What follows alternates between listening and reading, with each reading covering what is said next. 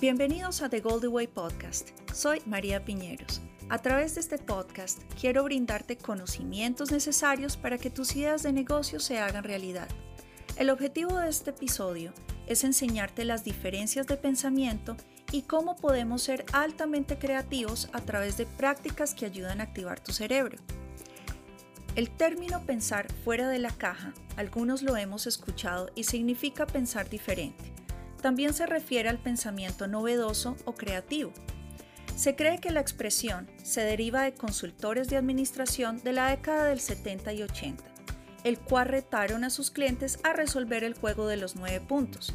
Este juego consiste en conectar los puntos dibujando cuatro líneas rectas y continuas que pasaran por cada uno de los nueve puntos y nunca levantar el lápiz del papel. La solución requería de pensamiento lateral. Los seres humanos tenemos dos tipos de pensamiento, uno vertical y otro lateral.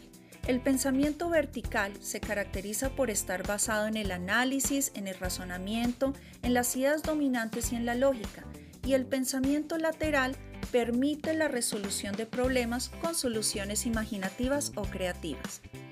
Desde pequeños nos enseñan a desarrollar nuestro pensamiento vertical más que el lateral, ¿Y por qué? Porque culturalmente nos imponen moldes sociales de lo que debemos ser y de lo que está bien o está mal.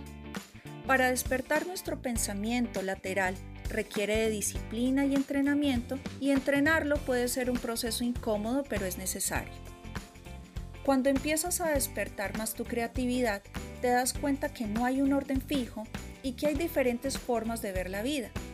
Para activar tu cerebro y volverlo altamente creativo, te propongo los siguientes entrenamientos mentales. Dibuja lo que conoces de forma distinta, por ejemplo, pintar árboles de diferentes colores, objetos, dibuja imposibles.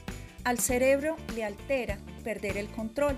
Además, las manos son una parte del cuerpo que más está activada con el cerebro. Lee libros y artículos diferentes a lo que estés acostumbrada.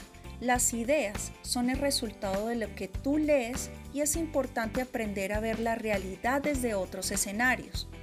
Cuando estés en un parque o en la calle, observa y trata de crear historias con las personas que ves pasar. Te das cuenta del poder de tu imaginación y de la habilidad que tienes para desarrollar nuevos caminos. Conversa con desconocidos. Las ideas nacen de choques neuronales por eso el relacionarse y el trabajo en equipo son muy importantes para el desarrollo de la creatividad.